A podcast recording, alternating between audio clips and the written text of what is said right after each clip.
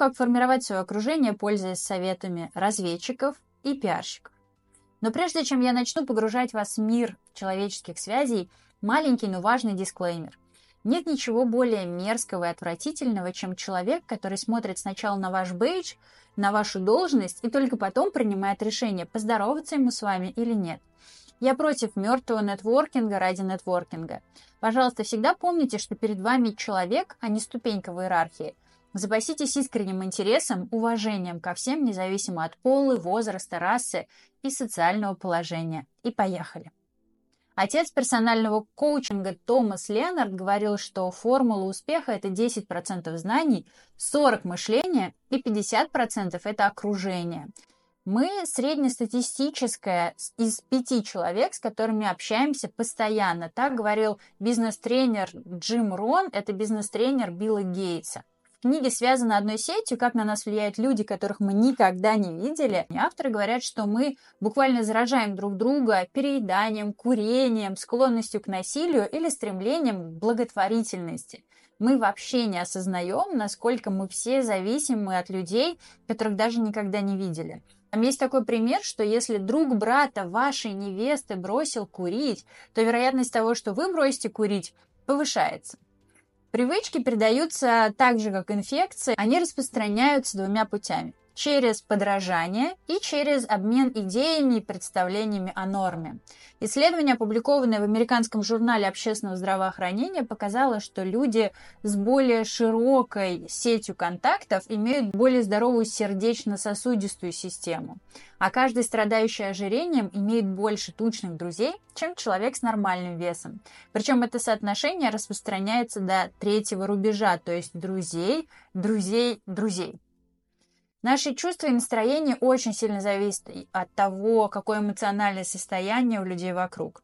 Так, например, когда у меня была депрессия, мне было необходимо, жизненно важно поработать со своим окружением. Я сделала простое упражнение. Написала на листочке всех людей, с кем я общаюсь постоянно, и напротив каждого имени а, написала два простых пункта. Тянет вверх тянет вниз. Я попыталась вспомнить, как я себя чувствую после общения с каждым из них, и после этого я свела к минимуму общения с людьми, которые тянули меня на эмоциональное дно. И это стало первым и важным шагом на пути к выздоровлению. Но не стоит думать, что со всеми нужно строить тесные связи. Социолог Марк Грановитер из Стэнфорда говорит, что слабые связи, они важны, и это своего рода мосты, и их роль очень велика. Они объединяют людей в такие большие группы и помогают обмениваться информацией. Очень интересный факт, о котором я раньше не задумывалась, я вычитала его в книге, о том, что гораздо проще и гораздо быстрее найти работу через людей, с которыми вы встречаетесь нерегулярно. Как формировать свое окружение? Учитесь у разведчиков, пиарщиков и ваших бабушек. Разведчики — это настоящие асы формирования эффективного окружения. Они очень интересно смотрят на общение между людьми, рассматривают его как электрические сигналы, где люди связаны подобно сети лампочек. И они говорят, что есть всего три правила, чтобы сформировать свое окружение.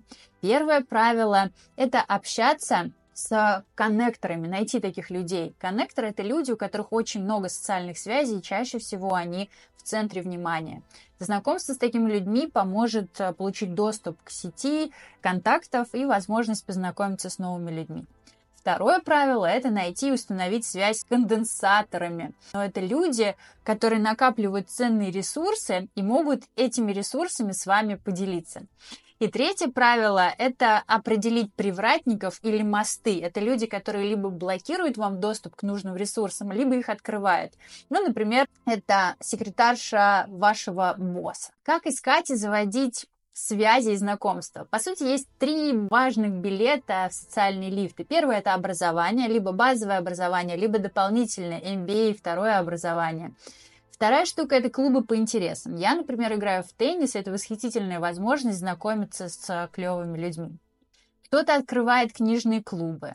Найдите себе клуб по интересам, чем вам действительно интересно заниматься, будьте там социально активны, и это распахнет вам двери в новый мир общения. Есть прекрасный человек Клаус Шваб. Когда ему было 33 года, и он был профессором университета, он создал дискуссионную площадку, которая теперь известна всем как Всемирный экономический форум. Этот человек просто непревзойденный нетворкер, и он общался с президентами, королями по всему миру. Ну и третий важнейший шаг на пути к э, формированию своей сети контактов это публичность. Сейчас у вас есть огромные возможности и ресурсы в виде блогов, подкастов, YouTube-каналов. Выходите из тени, рассказывайте о своих ценностях, привлекайте других людей. Сейчас это просто как никогда. Когда-то у меня был проект кофе интервью, его основной целью было именно формирование окружения. Когда-то я работала пресс-секретарем огромной корпорации с десятками миллионов клиентов и каждый день общалась с потрясающе интересными людьми. Когда я ушла в декрет, лампочки моих контактов стали гаснуть, и я придумала проект кофе-интервью. И я сформировала нужную сеть контактов, потому что я общалась с людьми, которые мне невероятно интересны. Журналисты, медиа-менеджеры, олимпийские чемпионы, ученые. Это было потрясающе. Подробности вы можете почитать в интервью, которое называется «Как чашка кофе соединяет людей». Ссылки оставлю все в описании. Кстати, поставить лайк, написать комментарий, подписаться на мой блог – это уже большой шаг к формированию окружения, которое будет тянуть вас вверх.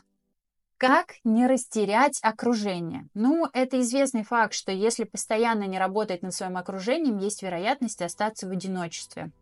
Есть такое правило 30%, о нем я тоже узнала от разведчиков, и они говорят, что если не прикладывать усилий, то вы будете ежегодно терять до 30% людей в своей сети контактов. Проще всего формировать окружение, когда у вас все ходы записаны и все базы структурированы. Каждый продавец ведет CRM-базу клиентов, которая отмечает, когда он общался с ними, а, какая история знакомства. Каждый пиарщик ведет базу журналистов, которая отмечает не только контакты, издания, тему, но и дату рождения, алкогольные предпочтения, мечты мечты, о которых э, журналист писал год назад у себя в блоге.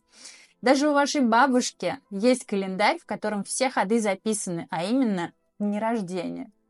Я недавно увидела, что люди используют CRM-базы для обычной жизни, то есть они ведут контакты, э, фиксируют даты рождения, отпуска, состав семьи. Ссылку на такую базу я вам оставлю в описании. На мой взгляд, конечно, это too much, слишком много, но если летом я умудрилась пропустить дни рождения ближайших подруг, возможно, серая база не такая дурная идея, особенно когда тебе уже больше 30. Насчет персональной базы контактов вы сами смотрите, но вот хотя бы раз э, написать карту контактов, карту окружения я вам рекомендую, вы очень многое узнаете о себе. Число постоянных социальных связей, которые человек способен поддерживать, это примерно 150 человек. Это число называется числом Донбара. Эти 150 человек – ваш самый ценный ресурс. Относитесь, пожалуйста, к нему очень бережно, с интересом и с любовью. Почему люди не хотят с вами знакомиться? Какие секреты есть еще у разведчиков и пиарщиков? Как выстраивать отношения с людьми, чтобы вместе расти? Об этом я буду рассказывать в следующих видео. Пишите в комментариях, что именно вам интересно. Это поможет мне снимать классные видео.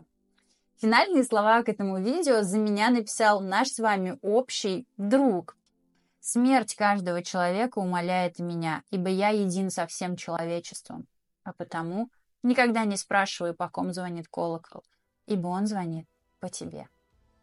Спасибо Эрнесту Хамингуэю за финальные строчки, а вам спасибо за то, что смотрели. Ставьте лайки, пишите комментарии, подписывайтесь на мой канал, добавляйтесь в мою сеть контактов. Это была Ира Райт, ваш консультант по коммуникациям и публичности.